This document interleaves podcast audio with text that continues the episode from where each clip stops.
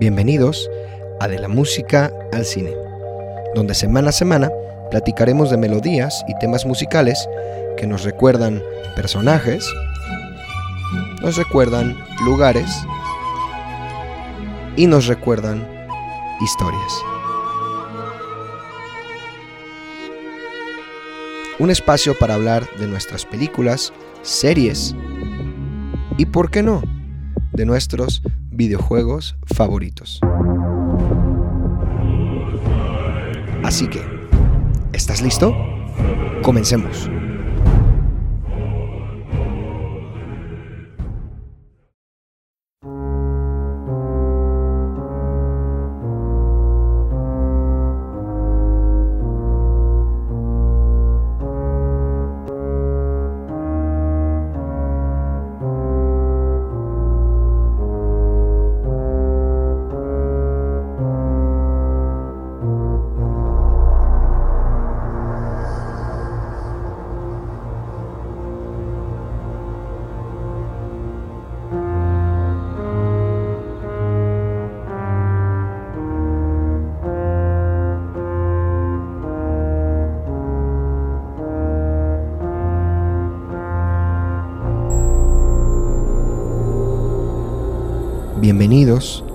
Quinto episodio del podcast de la música al cine.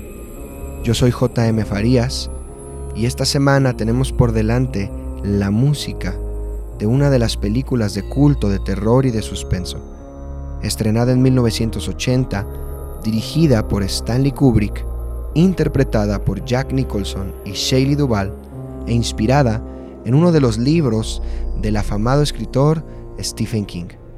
Estamos hablando de la película The Shining o El Resplandor. Y es que la música de El Resplandor no es de un solo compositor, como lo hemos visto en otros episodios, ya que el director Stanley Kubrick, al ser tan meticuloso, quería lograr transmitir ciertas atmósferas, cierta tensión e incluso ciertos mensajes ocultos. El Resplandor se ha convertido en una de las películas más analizadas a lo largo de la historia y se ha convertido en una película llena de mensajes secretos en cada toma, en cada diálogo y obviamente en la música. Así que a lo largo de este episodio hablaremos no solamente de la historia del resplandor, no solamente de los compositores, sino de cómo la música que Kubrick decidió utilizar nos puede contar parte importante de lo que está ocurriendo con los protagonistas. La locura a la que Jack llega, eh, la, el movimiento espiritual que estaba ocurriendo de fantasmas y, y de seres, de entes que había en el Hotel Overlook.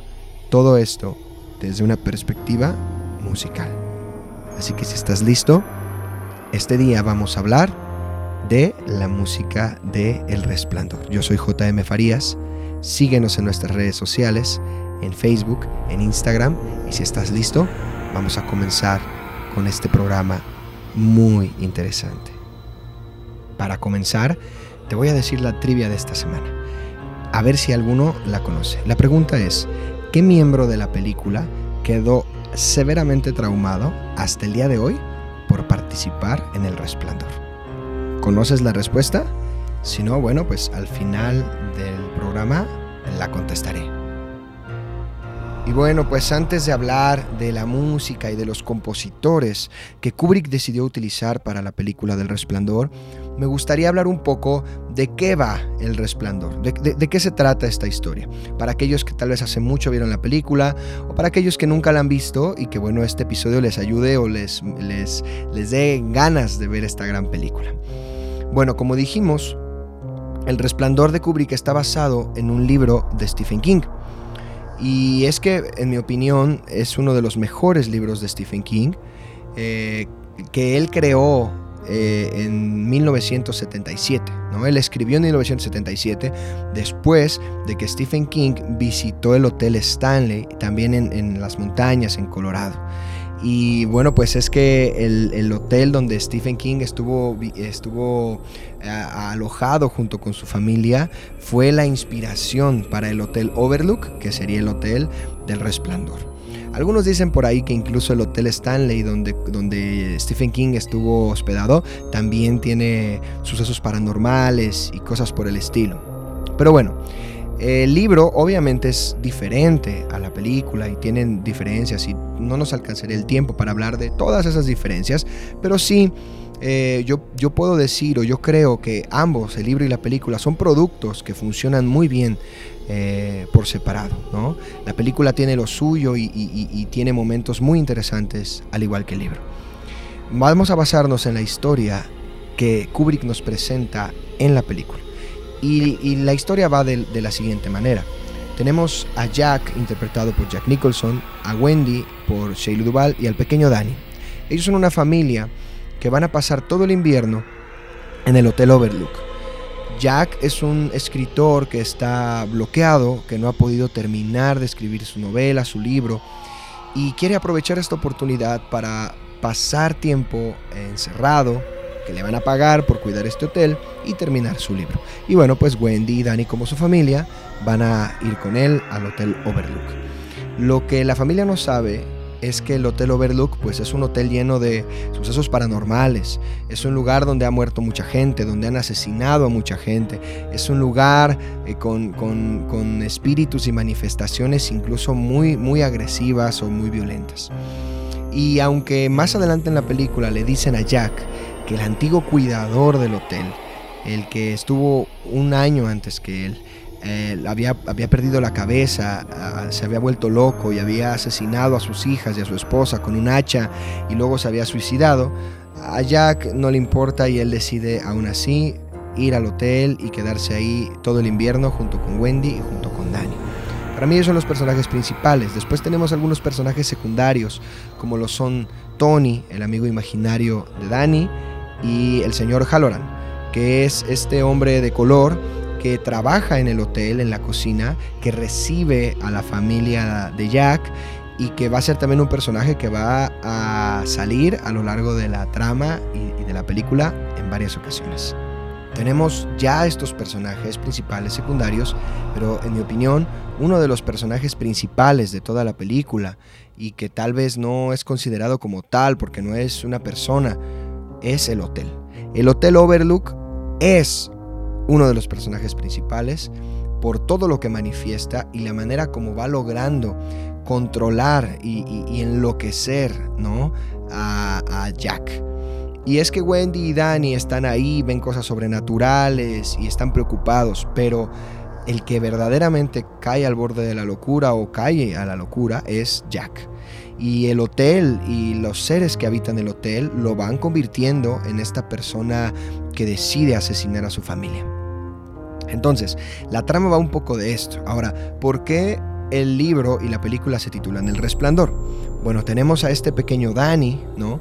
Que tiene a su amigo imaginario Tony y que él dice que Tony habla a través de su boca, que Tony a veces él se queda dormido y le muestra como en visiones, en sueños, dice Dani, el futuro o el pasado o cosas que están pasando en ese momento pero que no están pasando donde él está.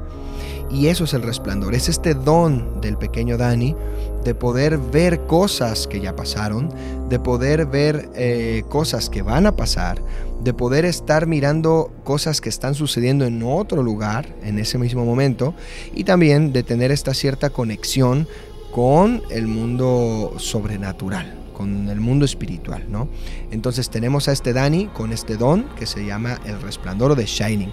Nos vamos a dar cuenta en la trama que también el señor Halloran, uno de los trabajadores, decíamos, del hotel, también tiene ese don y ellos se pueden comunicar el uno con el otro a través del resplandor. Y bueno, pues la historia va un poco de esto. Espero que con esto puedas recordar un poco más de qué va la trama y ahora sí podamos hablar eh, de la música. Stanley Kubrick invitó a Wendy Carlos, a esta compositora que ya había trabajado con él en 2001, Odisea en el Espacio, a trabajar en El Resplandor. Y bueno, pues Wendy Carlos es una de las compositoras pioneras en la música electrónica en Estados Unidos.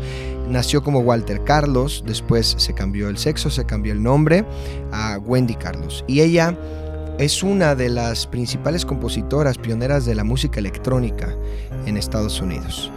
Ella crea este tema que estás escuchando, el tema de, principal de Shining, que es muy interesante porque solo suena una vez en toda la película y es cuando Jack va en su carro subiendo por las montañas para poder llegar a la entrevista de trabajo a el Hotel Overlook. Eh, es una escena eh, grabada desde un helicóptero y vemos paisajes inmensos, montañas inmensas y vemos este carrito a lo lejos mientras los títulos de la, de la película suben, eh, llegando al Hotel Overlook. Es muy interesante también decir que aunque Wendy Carlos creó este tema, no es un tema o no es una melodía original de ella. Ella tomó una melodía y la transformó y creó el tema de Shining. Y es que esta melodía viene desde la Edad Media. Esta melodía que has estado escuchando a lo largo de estos minutos, estos primeros minutos del podcast, viene de un poema de la Edad Media. Es un poema que se titula Dies Irae. Y este, este, este poema, el, el, Irae, es un poema eh, que viene del latín y que, bueno, eh, vamos a escuchar en un momento y que te quiero decir lo que dice el Dies Irae. Este poema de la Edad Media dice, en español, Día de la ira. Dies Irae significa Día de la ira. Y dice, la traducción de los primeros dos párrafos del poema dice, Día de la ira, aquel día en que los siglos se reduzcan a cenizas, como testigos el rey David y la Síbila. Cuánto terror habrá en el futuro, cuando el juez haya de venir a juzgar todo estrictamente. La trompeta, esparciendo un sonido admirable por los sepulcros de todos los reinos, reunirá a todos ante el trono. Y bueno, pues el poema sigue, es un poema más largo y el poema sigue y sigue desarrollando esta historia eh, religiosa, esta historia eh, sobre la cristiandad. Es un poema eh, que habla de los últimos tiempos y que habla del juicio que vendrá. Y es un tema, perdón, es un poema que suena de la siguiente manera. Dies ire, dies ire,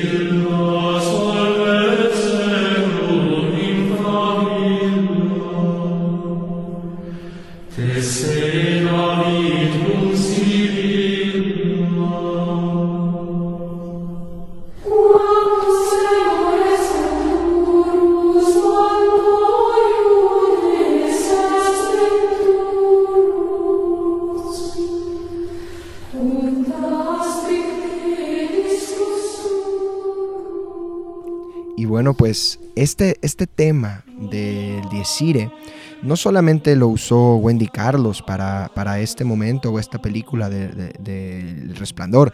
Como ustedes ya se pudieron dar cuenta, es un tema que habla del apocalipsis, de los últimos tiempos, del juicio, ¿no? Es un tema donde se habla de que se van a juzgar a los muertos y a los vivos y va a sonar la trompeta. Es muy curioso que suene el tema de Wendy Carlos con este sonido sintético, pero como de, notas lentas, largas, etc. Es un tema que además no solo usó ella, sino que ha usado Mozart o que usó Stravinsky o Benjamin Britten en diferentes requiem. Y bueno, es que los requiem, en muchísimos requiem se usa el pasaje del Dies porque el requiem es una misa para los difuntos, para los muertos, ¿no? Eh, entonces, bueno, pues ha aparecido en un montón de, piezas. Lo usó Kodali, lo usó Liszt, lo usó Tchaikovsky, lo usó Brahms, Berlioz y lo llegó a usar, eh, incluso se ha llegado a usar en un montón de películas, ¿no? Se ha llegado a utilizar en muchas, muchas películas. Cuando al final del episodio pasado yo ponía un pedacito de esta pieza, algunas personas no sabían qué este, qué película era, porque se ha usado con tantos compositores y en tantas películas, que bueno, es un tema muy, muy clásico, pero tal vez muchos de ustedes no lo conocían y aquí está. El Diezire, el Día de la Ira, viene desde la Edad Media. eh, y se ha usado en muchísimas, muchísimas eh, piezas, en muchísimas producciones. Es un poema que se le atribuye a un franciscano llamado Tomás de Celano, por ahí del siglo XIII, 1200, 1260, está en latín como te puedes dar cuenta, y bueno, a mí se me hace muy interesante que Wendy Carlos lo haya utilizado para eh, el resplandor este sentido de los muertos y, de, del juicio final y de, los, y de, cómo van a ser juzgados todas las personas, el Apocalipsis, es muy interesante, es muy interesante. Pero además, no solamente eh, Wendy Carlos tomó el Diezire desde esta, desde esta melodía antigua y medieval, eh, sino que el Diezire que utiliza Berlioz, es otro compositor eh, eh, clásico, vamos a decirlo así, académico. Él utiliza el Yesire en su sinfonía fantástica específicamente en el quinto movimiento.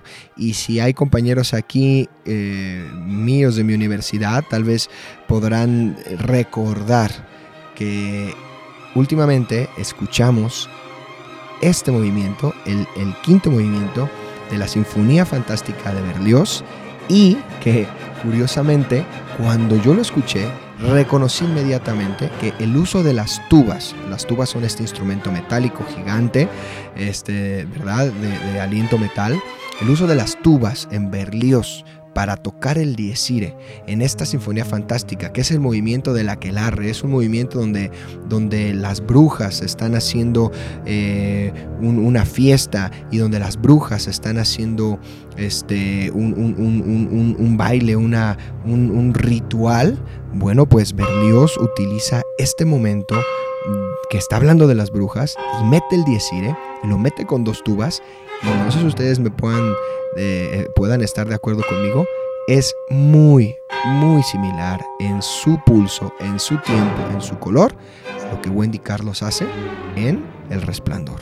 Escúchalo.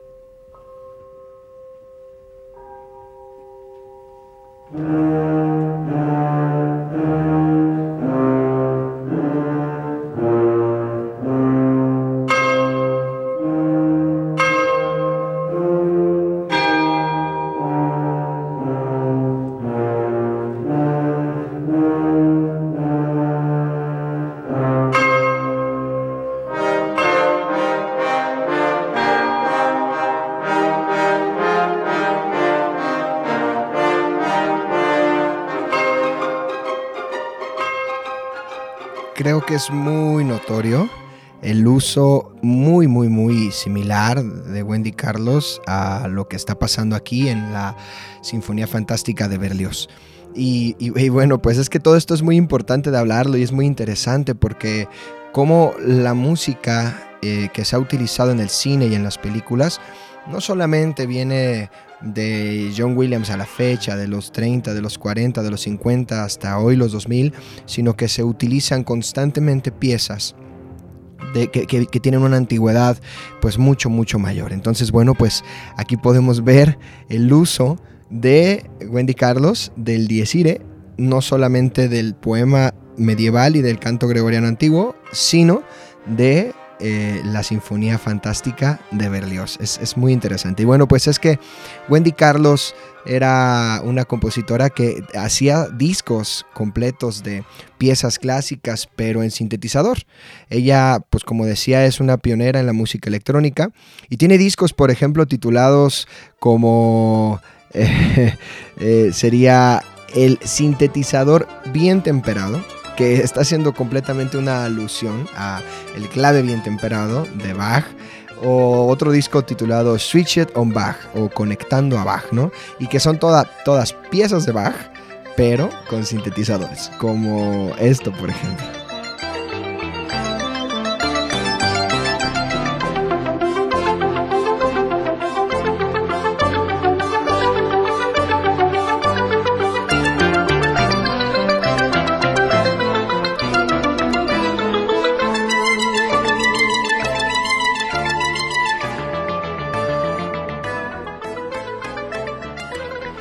Así es como Wendy Carlos pues compone, ¿no? A través de música eh, ya creada, está tomando partes, está tomando ideas, está tomando melodías, pero ahora eh, en sintetizadores. Y bueno, pues es muy interesante la manera como ella está creando música. La otra pieza de Wendy Carlos que tenemos a lo largo de la película del resplandor se titula Rocky Mountains, ¿no? Y es esta pieza que vas a comenzar a escuchar y es una pieza que va a sonar ahora, fíjate, cuando Jack va subiendo otra vez la montaña hacia el Hotel Overlook, pero ahora no va solo, ahora va de la mano con Wendy y con Danny. Ahora ellos están subiendo la montaña y ellos están por llegar al Hotel Overlook. Y es una escena muy interesante. Es una escena muy interesante porque además de que otra vez son estos paisajes y estas montañas, aquí hay una de las teorías de la película del, resplandor. Cuando van subiendo, Jack empieza a platicarle a su familia, ¿no?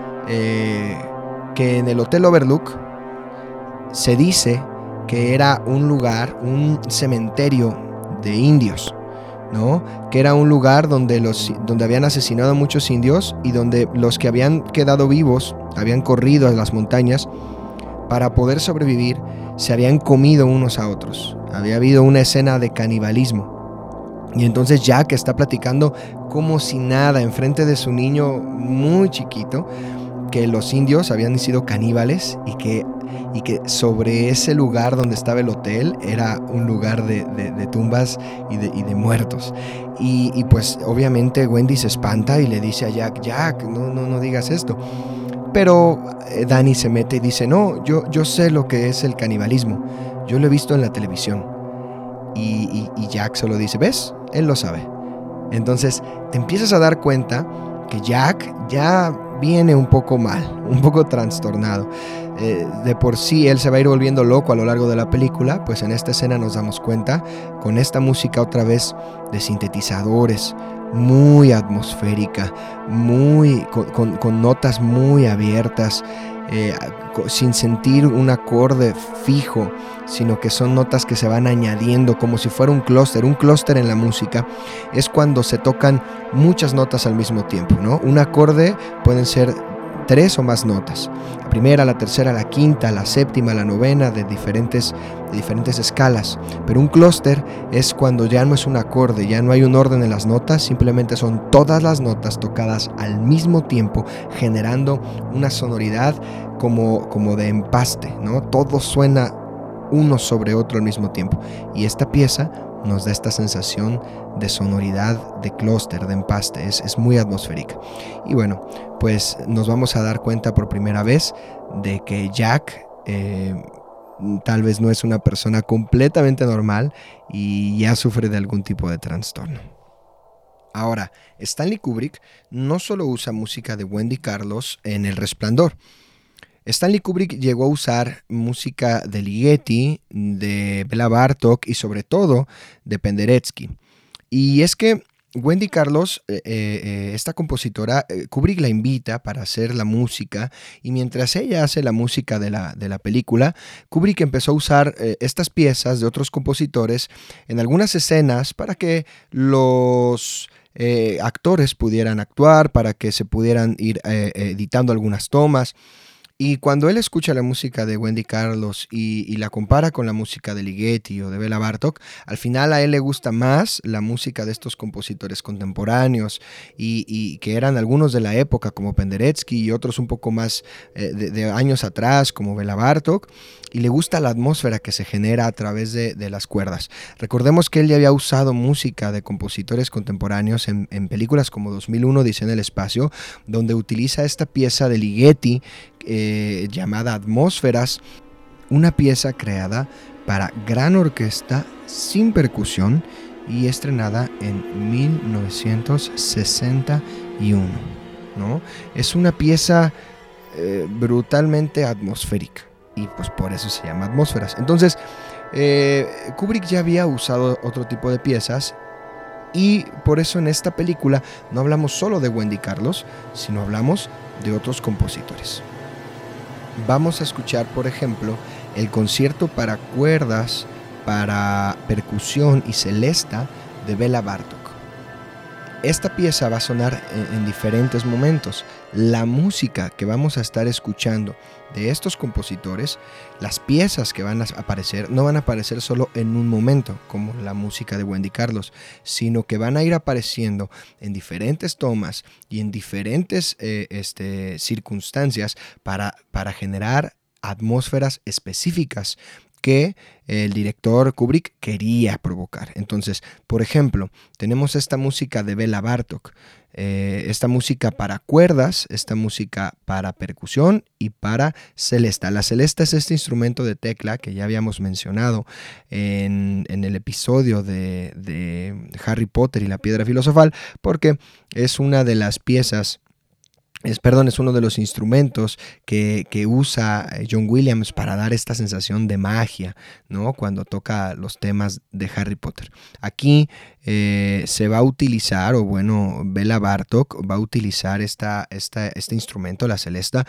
al lado de las cuerdas y las percusiones. Es una pieza muy interesante porque tenemos dos secciones de cuerdas, una a la derecha, una a la izquierda, las percusiones en medio. Las percusiones es un xilófono, una caja, un bombo, platillos este, y, un piano en medio y tenemos, y tenemos bueno, pues, pues la celesta. Entonces, es, es muy, muy interesante muy interesante y lo vas a escuchar y mientras lo escuchamos yo te voy a ir platicando en qué escenas ha aparecido esta pieza.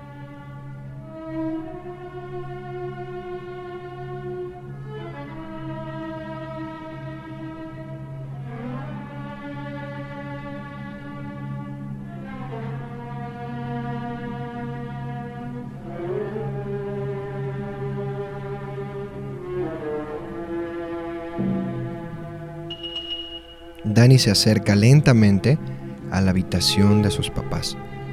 Abre la puerta para no hacer ningún ruido mientras suena esta música. Entra y ve a Jack en la cama, pero no está dormido, está sentado. Danny dice, ¿puedo ir a mi habitación por el camión de bomberos? Hay mucha tensión, Jack lo voltea a ver y le dice, Ven aquí un minuto primero. Danny se acerca lentamente. Hay mucha tensión en el, cuarto. Jack lo abraza, lo sube a sus piernas y lo besa en la frente. Jack pregunta, ¿cómo va todo, Doc? Y Danny solo contesta, bien. Jack le dice, ¿lo pasas bien? Y Danny dice, sí, papá. Jack entonces responde, bueno, quiero que lo pases bien. Y Danny dice, sí, lo estoy haciendo, papá.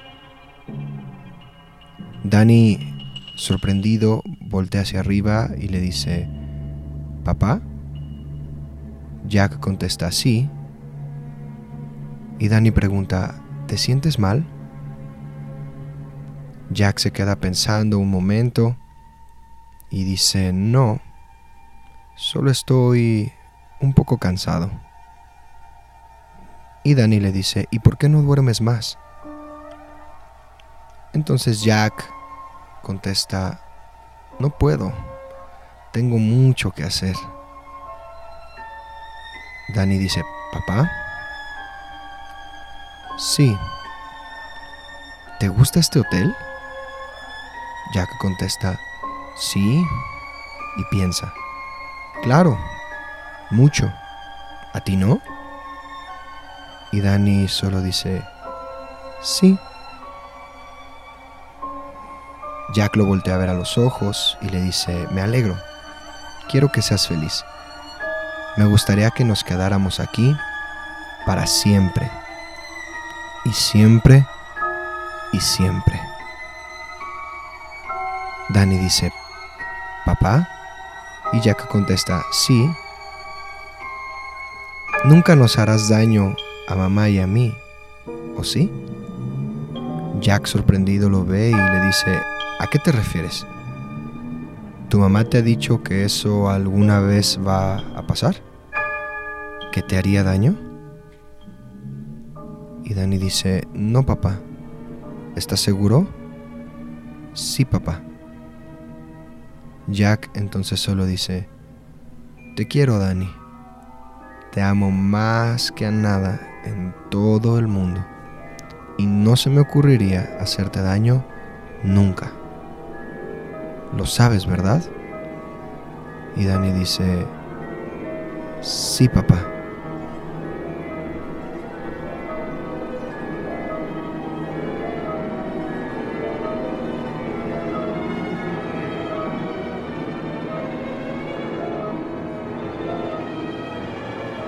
Esta escena que acabo de narrar entre Jack y Danny es solamente para recordar un poco cómo funcionan las atmósferas dentro de esta película. La pieza de Bela Bartok, que por cierto es eh, el tercer movimiento de este concierto para cuerdas, percusión y celesta, está funcionando para unir, ¿no? Para eh, amoldar esta conversación tensa entre papá e hijo. Es muy interesante pensar que Jack eh, en toda la película nunca pudo hacerle nada ni a Wendy ni a, a Danny. Nunca los tocó, nunca los golpeó, nunca les logra hacer ningún daño pero él poco a poco se está volviendo loco, está poco a poco viendo a los fantasmas que lo están convenciendo de asesinar a su familia. Y bueno, pues esta pieza que estás escuchando, este tercer movimiento de, del concierto para, para celesta, eh, percusiones y cuerdas, eh, no solamente aparece en esta escena cuando Dani entra, ¿verdad?, em, a, la, a la habitación de sus papás, sino que además esta misma pieza va a sonar también cuando Wendy está jugando con Danny en el laberinto, cuando todavía no hay nieve y, Wendy está persiguiendo a Danny en el laberinto y están jugando y Jack está eh, eh, en el salón eh, viendo en la maqueta del laberinto cómo ellos juegan, algo, algo sobrenatural, ¿verdad? Jack está mirándolos en la maqueta mientras ellos juegan. También este momento, este, este, perdón, esta música va a aparecer cuando Danny encuentra la primera, por primera vez la habitación 237. Que no lo he dicho todavía, pero la habitación 237 va a ser un lugar muy importante en la película porque es el lugar donde se aparecen varios fantasmas, donde hubo un asesinato, eh, donde tanto Jack como Danny van a ver a esta mujer eh, muerta. Este, y la primera vez que, que Danny llega a la habitación, va a sonar esta música. También es la primera vez eh, que Danny va a ver a las gemelas. Eso es muy interesante. Mm, y, bueno, por último va a salir en esta escena que acabo de, hablar, que es la escena donde Jack y Danny comparten y este, pues eh, vemos el, el, momento incómodo, tenso, que se provoca entre ambos. Es, es muy interesante porque Em, en, la historia nos damos cuenta que, Jack eh, sí llegó a golpear a Danny, pero hace mucho tiempo. Y él se siente pues responsable y atormentado, pero al mismo tiempo em, no tan culpable. Entonces, bueno, pues esta música de Bela Bartok va a sonar en estas escenas. Y para terminar de hablar de este compositor, bueno, pues Bela Bartok em, eh, estrena este concierto de, de, celesta, piano y percusión, perdón, de cuerdas, eh, percusión y celesta en 1936. Esta es una pieza de 1936 y Bela Bartok era un músico y un compositor húngaro, ¿verdad? Que además fue muy importante para la etnomusicología. Algo que, bueno, pues en mi, en mi carrera es, muy importante. Este, el siguiente compositor del que vamos a hablar eh, eh, es de Ligeti. Y es que ya habíamos puesto un fragmentito hace un momento de la pieza de atmósferas, pero ahora quiero que escuchemos esta pieza que se titula Lontano. Lontano es una pieza que va a salir también en esta película y que Ligeti compuso en 1967. Es una pieza del 67. Eh, Ligeti es un compositor también húngaro que vivía en Austria y esta pieza no es una pieza tonal, como nos hemos ido dando cuenta en la música también de Bartok y de, y de Wendy Carlos. Es una pieza que la tonalidad, ¿verdad? De, de una manera muy general para poderlo explicar, es una música que ya no sigue eh, patrones tonales, o sea, ya no se basa en escalas, ya no se basa solamente en acordes mayores, menores, ya no, ya no tiene esta estructura tonal, sino que ahora rompe con esa estructura y genera una nueva sonoridad, una sonoridad, como decíamos, no solo de los clústeres, sino es una sonoridad eh, que, ya no tiene esta estructura en base a escalas, en base a modos, etc. Entonces, la música de Ligeti es una música más, más atonal, pero esta pieza de Lontano además está hecha con una técnica llamada micropolifonía. ¿Y qué significa esto? Bueno, en pocas palabras, la micropolifonía es que va añadiendo va añadiendo notas, va añadiendo instrumentos, va añadiendo cada vez eh, más eh, este, sonidos a, la pieza y a, la orquesta y va generando un sonido eh, más intenso a través de los ritmos, a través de, añadir estos nuevos sonidos y va generando esta sensación como de, como de saturación, ¿no? Y se va a utilizar en esta película en diferentes escenas. Por ejemplo, esta música va a sonar cuando Dani llega al hotel y eh, cuando todavía hay gente y están trabajadores del hotel terminando de irse, él está recorriendo partes del hotel y encuentra a lo lejos a las gemelas por primera vez. No las ve muertas, no las ve ensangrentadas, solamente las ve y, y pues él se espanta. También cuando Halloran, este hombre de color, les está dando un recorrido por la cocina y les está enseñando la alacena. Y mientras Halloran habla con Wendy, conecta con Dani. Y entonces hacen este, este resplandor entre ambos y eh, le pregunta si quiere helado, ¿no? Y también cuando Wendy más adelante por la tormenta de nieve, entonces se da cuenta que están incomunicados, que no tienen línea, que no tienen teléfono y que solamente pueden depender de la radio este, porque pues no hay, no hay, no hay más, ¿no? Entonces, cuando suenan estas escenas, vamos a encontrar esta música de Lontano, música de Ligeti, música para atmósferas, música atonal y, como decíamos hace un momento, música micropolifónica o creada con una técnica de micropolifonía. Escucha un momento.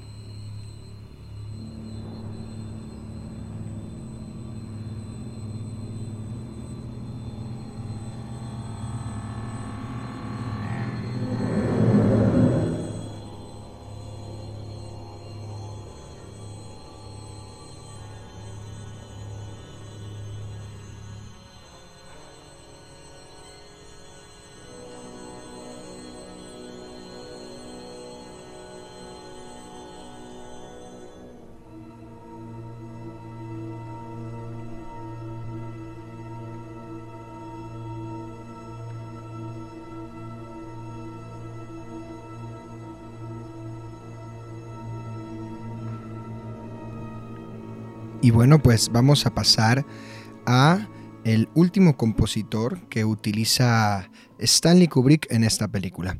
Y es nada más y nada menos que Penderecki. Él es polaco, ¿no? Y bueno, pues acaba de fallecer en este 2020. Él murió en marzo de este año, antes de toda esta situación de la pandemia mundial, o bueno, cuando empezaba la, la epidemia. Y, bueno, pues eh, uno de los compositores que eh, Kubrick definitivamente utilizó más en esta película. Lo usó no como Ligeti o Bela Bartok solamente con una o dos piezas, sino que utilizó eh, por lo menos cinco, seis o hasta siete piezas diferentes para esta película. ¿no? Penderecki se convirtió en, podemos decir, el creador del score de la película de, de Shining o el, Resplandor. Eh, y bueno, pues para empezar a hablar de sus obras, quiero que escuches un poco esta, esta escena, a ver si tú puedes reconocer eh, qué parte de la película es. Y vamos a hablar de la música que está durante este momento.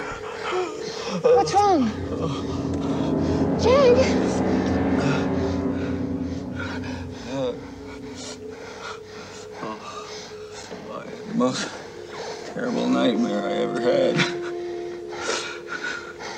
It's the most horrible dream I ever had. It's okay. It's okay now. Really.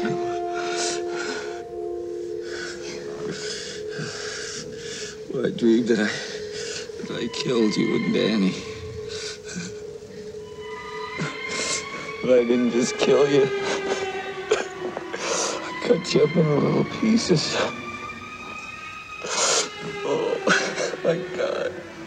En esta escena que estamos oyendo es en el momento en el que Jack se quedó dormido junto a su máquina de escribir y se está despertando de una pesadilla. Y es en el momento en el que le dice a Wendy, Wendy va, lo despierta porque lo escucha gritar y le dice, ¿qué tienes? ¿Todo está bien? Y le dice, es que soñé, tuve una pesadilla, todo va a estar bien. Es que no, es que soñé que te mataba a ti y mataba a Danny y los hacía pedacitos.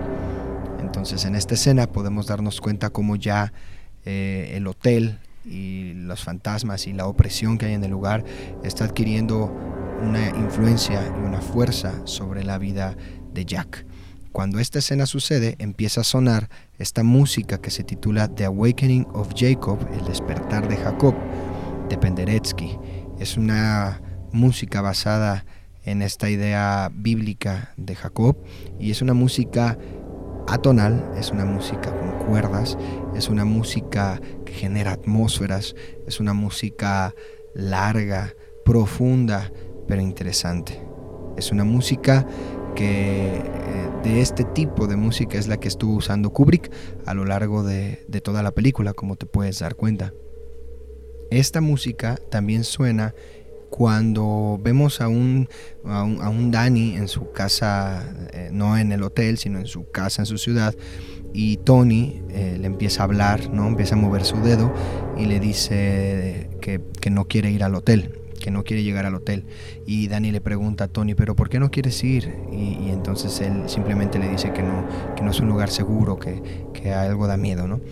Y bueno, pues también vuelve a sonar esta, esta música cuando Jack está soñando y cuando sueña que Danny va a entrar a la habitación 237. Entonces es una música que está siempre como en esta idea de lo onírico, de los sueños, de, de lo lejano, ¿no? Y es una música muy de atmósfera, muy de sensaciones y es pues muy interesante. Vamos a pasar ahora a la pieza de Penderecki titulada De Natura Sonoris número 1. Y también es una pieza tonal, también es una pieza de atmósferas como toda lo de la película, porque es una música muy diferente para poder transmitir este, esta tensión y este suspenso. Pero esta música es, es, es más, genera más, más tensión en, en las cuerdas, en lo que va sonando. Tiene glisandos. Un glisando en la música es cuando es cuando bajas de una nota aguda a una grave o subes de una nota eh, grave a una aguda sin detenerte. No importan las alturas ni las notas, sino esta sensación de, de subida o de bajada infinita. ¿no? Ese es un glissando. Y aquí tenemos glissandos y tenemos muchas cuerdas sonando al mismo tiempo. Es una sonoridad muy particular. Esta música va a sonar cuando al final de la película, por ejemplo, vamos a encontrar a Jack muerto y congelado eh, en el frío y en la nieve, ¿no?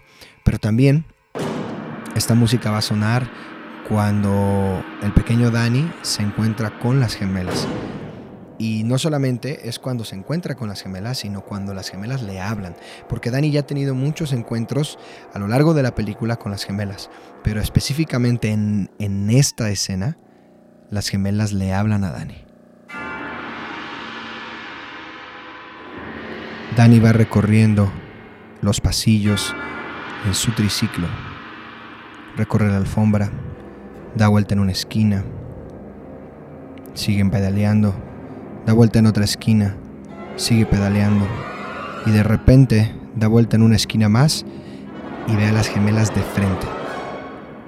Están paradas justo frente a él y las gemelas solo empiezan a decirle, hola Dani, ven a jugar con nosotras. Dani se queda pálido mirando a las gemelas. Y las gemelas dicen, ven a jugar con nosotras, Dani. De repente Dani ve a las gemelas muertas, lleno de sangre el pasillo. Ven a jugar con nosotras, Dani. Siempre, y siempre, y siempre. Dani ve estos momentos de flashbacks con sangre, las gemelas vivas, luego muertas. Cierra sus ojos, se tapa la cara y de repente ya no están. Danny le dice, Tony, tengo miedo. Y Tony, el dedo de Danny, solo se mueve y le dice, recuerda lo que dijo el señor Halloran. Son como las imágenes de un libro, no es real.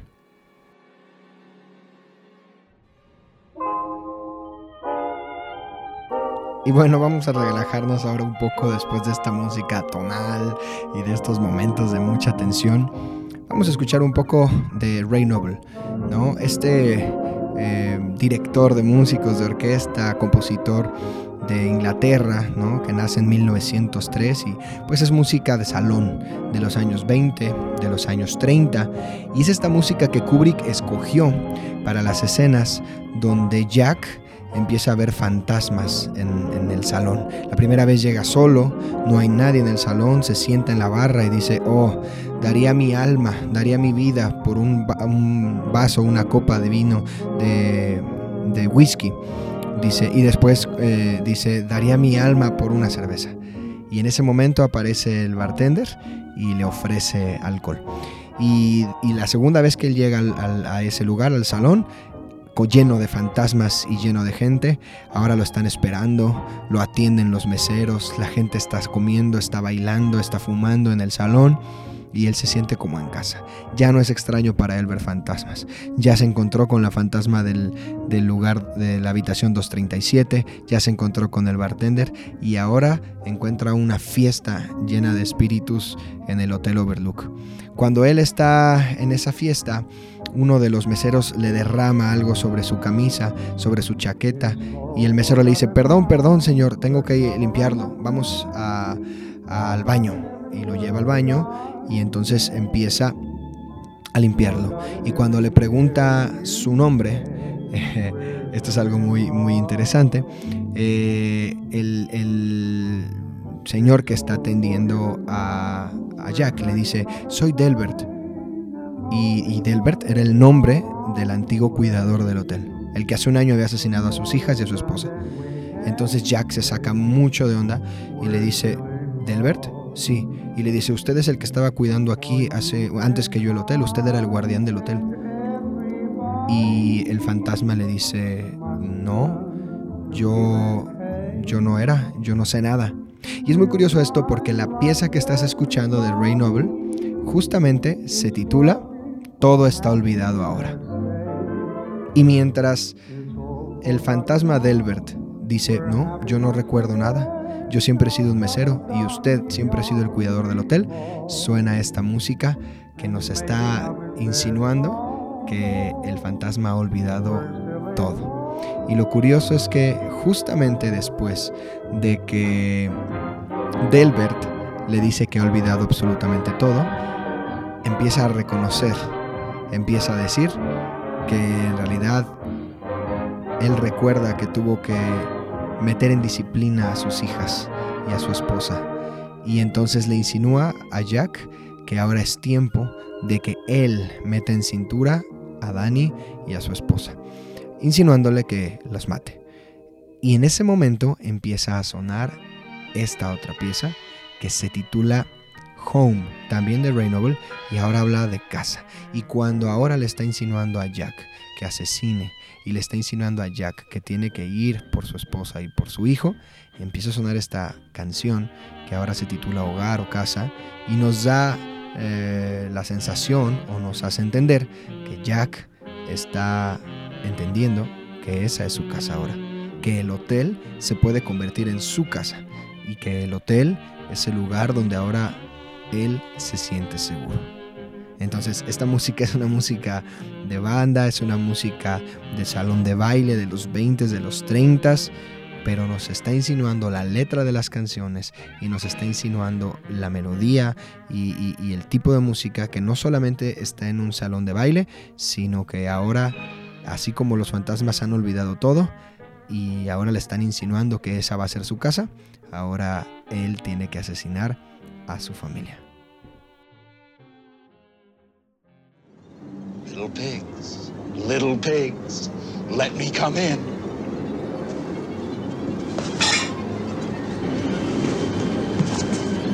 Not by the hair on your chinny chin chin. Then I'll huff, and I'll puff, and I'll blow your house in.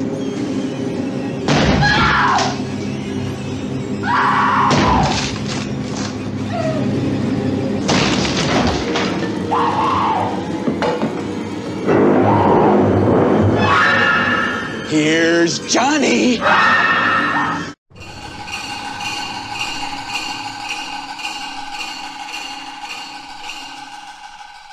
Así es, la escena que acabas de escuchar es esta escena icónica del cine de terror y de suspenso. Es una de las más clásicas de la película El Resplandor, donde Jack por fin decide asesinar a su familia. Los fantasmas lo ayudan, estaba encerrado en el, en el, en el almacén y los fantasmas lo dejan salir y él toma un hacha y persigue a Wendy y a Danny. Ellos están encerrados en su habitación y cuando Wendy se da cuenta, saca a Danny por la ventana y le dice, corre, corre, yo no quepo por la ventana, huye, escóndete. Entonces, bueno, este, ella ya se había dado cuenta que él estaba mal, ya habían peleado, ya, ya había intentado asesinarla y ella es la que lo mete al, almacén, como algunos recordarán. Y bueno, pues eh, como acabas de escuchar, es una escena donde Jack llega con el hacha y empieza a decir, ¿dónde están? Los voy a encontrar cerditos, cerditos.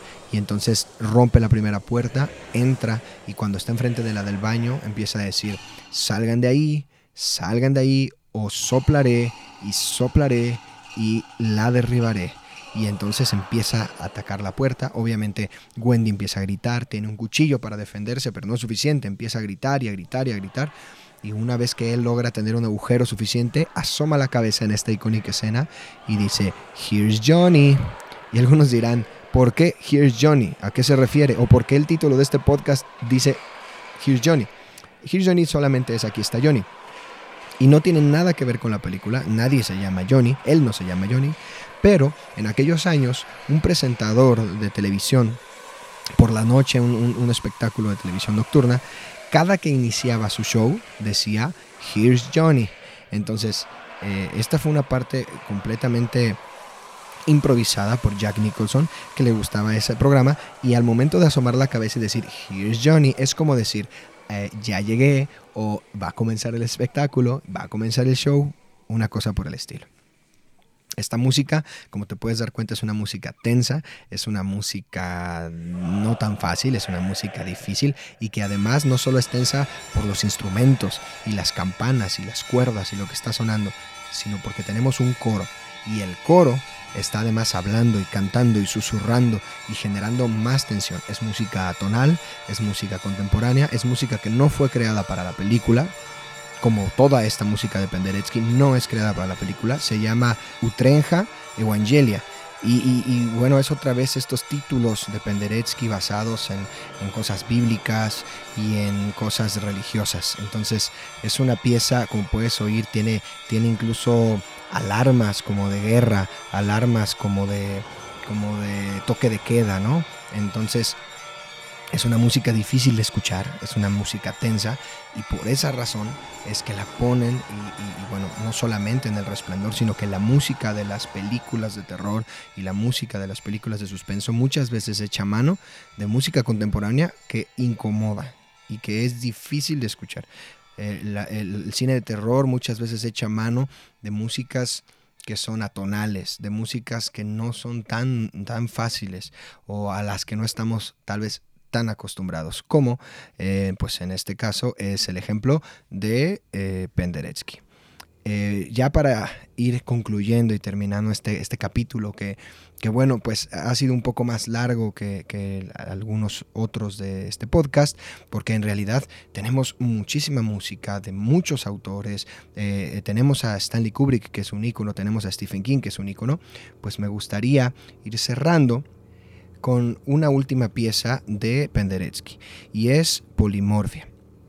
Tanto esta pieza que vas a escuchar, Polimorfia, como la pasada, que era Utrenja Evangelia, son piezas que sonarán al final de la película. Nos van a dar esta atmósfera para cerrar con la historia del resplandor. La pasada va a sonar cuando están atacando la puerta y está persiguiendo a Wendy, pero ahora esta va a sonar también en dos momentos importantes. Antes de destruir la puerta, cuando Wendy se da cuenta que perdió completamente a Jack. Ella llega y ve lo que él ha estado escribiendo en su máquina y solamente son frases sin sentido, donde eh, es, un loop, se repite y se repite y se repite la frase. Ella se da cuenta que su esposo está completamente loco y cuando lo confronta o cuando él se da cuenta que lo leyó, entonces ella lleva un bat y, y la empieza a perseguir y le empieza a decir, Wendy, dame ese bat y ella empieza y ella sabe que les quiere hacer daño este eh, ella ella sabe que los está persiguiendo. Entonces le dice no quítate. No aléjate. Wendy dame ese bat y entonces empieza a sonar esta música que estás oyendo polimorfia y eh, eh, eh, empieza a perseguirla, empieza a perseguirla. Wendy es muy valiente y, y, cuando empieza a perseguirla por las escaleras, ella le da un golpe en la cabeza y él cae rodando, ella después lo mete a la despensa. ¿no? Es, esta escena, esta, aparte es muy icónica porque es la escena eh, donde Kubrick grabó más tomas. Se grabaron casi 121 o 22 o más tomas solo de esta escena porque Kubrick quería que la cara de Jack Nicholson y la cara de Shelley Duvall fuera un rostro desencajado, cansado, enfadado de todo lo que estaba sucediendo. Quería lograr que los actores en verdad se sintieran incómodos. Bueno, pues, pues lo logró definitivamente. Esta música que estás oyendo también va a salir al final cuando Jack empieza a perseguir a Danny por todo el laberinto. En el momento final, cuando no pudo hacerle daño a Wendy y escuchó que venía un auto y es Halloran justamente se conectó con Danny y Halloran viene a ayudarlos. Entonces Jack corre, asesina a Halloran y empieza a perseguir a Jack, a, a Danny por todo el laberinto. Cuando lo empieza a perseguir suena esta música que como decíamos es, es un crescendo, va subiendo de menos a más, se van añadiendo instrumentos, se van añadiendo cuerdas, se van añadiendo sonidos para generar una atmósfera tensa y para generar un empaste. De repente baja, vuelve a subir, pero la música siempre está buscando generar esa incomodidad. Como decíamos, es, es una manera eh, en la que los autores del cine de terror utilizan la música para generar emociones eh, que no son agradables, para provocar sonidos que no son fáciles de escuchar. Y bueno, pues estas, estas piezas que, que Kubrick tomó del compositor de Penderecki son las que nos van a ir guiando a entender cómo el personaje de Jack poco a poco va cayendo en la locura. Las piezas más importantes o, los momentos donde Jack perdió la cabeza son momentos donde escuchamos coros y voces como si le estuvieran hablando en su cabeza. Pero también como esta pieza escuchamos cuerdas y escuchamos sonidos como si estuvieran hablando, como si estuvieran siendo momentos a lo lejos. Y luego hay estos acentos, acentos que están, están marcando cómo eh, la cabeza de Jack se perdió. ¿no? Es una música muy interesante, es una música contemporánea, es una música que aunque no es fácil de escuchar, tiene un gran mérito. Y es la música contemporánea académica que eh, a mediados, principios y finales del siglo XX hacían los compositores como Penderecki. Y bueno, vamos a terminar de la misma manera este podcast como termina la película del resplandor. Y es escuchando esta canción, esta pieza de Ray Noble, titulada Midnight, The Stars and You, o Medianoche, las estrellas y tú. Es una canción que va a salir eh, cuando la cámara hace un close-up a las fotografías de ese baile en el gran salón. Y, hace un close-up porque vemos a Jack ahora vestido con su smoking y, y preparado para la fiesta como si fuera solamente uno más de todos los fantasmas del Hotel Overlook. Y es que la película terminó así. Jack eh, perseguía a Danny, asesinó a Halloran, se perdió en el laberinto y se congeló. Eh, esta es una escena que también se ha convertido hasta en meme de Jack Nicholson congelado en medio de la nieve, ¿no? Eh, Wendy y Danny, Danny logra escapar sobre sus pisadas y, deja a su papá perdido en el, en el, laberinto y Wendy y Danny toman el carro de Halloran, el carro de nieve y huyen y se salvan. Entonces es muy interesante porque Jack se convierte ahora en un fantasma más de los fantasmas del Hotel Overlook.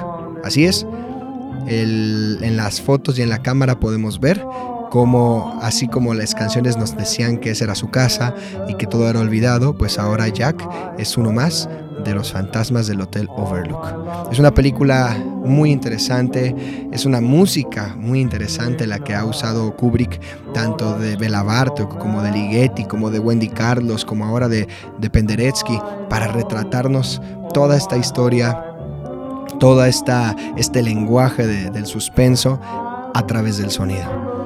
Y este tipo de canciones que son, que son canciones de salón, bueno, pues eh, reflejan aún este sentir de película de terror, eh, de suspenso. Así que bueno, pues eh, me da gusto que hayas llegado hasta este momento vamos a terminar contestando la trivia que hicimos al inicio del episodio y la trivia era esta, ¿no? ¿Qué miembro de la película quedó severamente traumado hasta el día de hoy por participar en El Resplandor? Y a lo mejor algunos saben, otros no, pero eh, Shaylee Duval, la actriz que hacía de Wendy, de la mamá de, de Dani quedó severamente traumada. Por ahí hay, documentales y hay entrevistas y hay historias que nos enseñan cómo Stanley Kubrick era un director tan, tan perfeccionista que, que buscaba que las tomas fueran muy muy bien hechas y si algo no le gustaba se repetía y se repetía y se repetía y se repetía todo el día y Shaylee Duval perdía cabello, eh, se desmayaba, eh, se enojaba, se llegaron a pelear Stanley Kubrick con Shaylee Duval enfrente de todo el cast. Y bueno, ella ha dicho públicamente que fue una experiencia traumática, pero que es una experiencia que no cambiaría por nada en su vida porque logró convertirla en una buena actriz. Aunque bueno, pues el día de hoy, eh, hasta el día de hoy ella padece severamente eh, mentalmente, tiene un trauma y, la podemos, lo podemos notar en que la última entrevista que ella dio se ve muy, muy desmejorada, se ve muy, muy, muy cansada. Uno de sus mejores amigos eh, dentro de la actuación era Robin Williams aquel Robin Williams maravilloso que hizo El genio de Aladdin o, que hizo películas como justamente Jumanji. Y, cuando el entrevistador, el doctor Phil, le pregunta, este, oye, ¿y qué piensas de la muerte de Robin Williams? Ella, en esta locura y en esta demencia que le quedó y traumas, ella dijo, Robin Williams está vivo. Y Robin Williams se suicidó hace ya muchos años. Y doctor Phil le decía, ¿en serio tú crees que está vivo? Sí, sí, Robin Williams está vivo. Y entonces el doctor le preguntaba, ¿y entonces dónde está? Y Shaylee Duval en, eh, hace unos años decía, pues es que él cambia de forma, ¿no? Entonces, aún el día de hoy es una actriz que, que ha tenido traumas severos y que esta película definitivamente fue el inicio de esos traumas. Así que bueno, pues Shaylee Duval es la actriz que quedó traumada por participar en El Resplandor. Te agradezco que hayas estado hasta este momento en el podcast. La música que vas a empezar a escuchar es la música del siguiente episodio. Tal vez es muy fácil para algunos, es un episodio que a mí personalmente me, lo espero con muchas ansias y creo que va a ser también muy buen episodio. Y bueno, pues síguenos en Instagram, síguenos en Facebook, Recuerda que tenemos una lista en Spotify donde semana a semana actualizamos las canciones de las que hablamos en el podcast, las que podamos subir y encontrar también, pero te puedes meter y escuchar la lista de reproducción completa y escuchar todas estas piezas y estas canciones eh, sin mi voz y para que tú las puedas disfrutar mucho mejor. Mi nombre es JM Farías. Ha sido un placer que estés nuevamente escuchando este podcast y sin más, eh, me despido. Este es el fin del episodio número 5. Y recuerda que cada lunes seguiremos hablando de la música que nos gusta y de la música que nos apasiona. Adiós.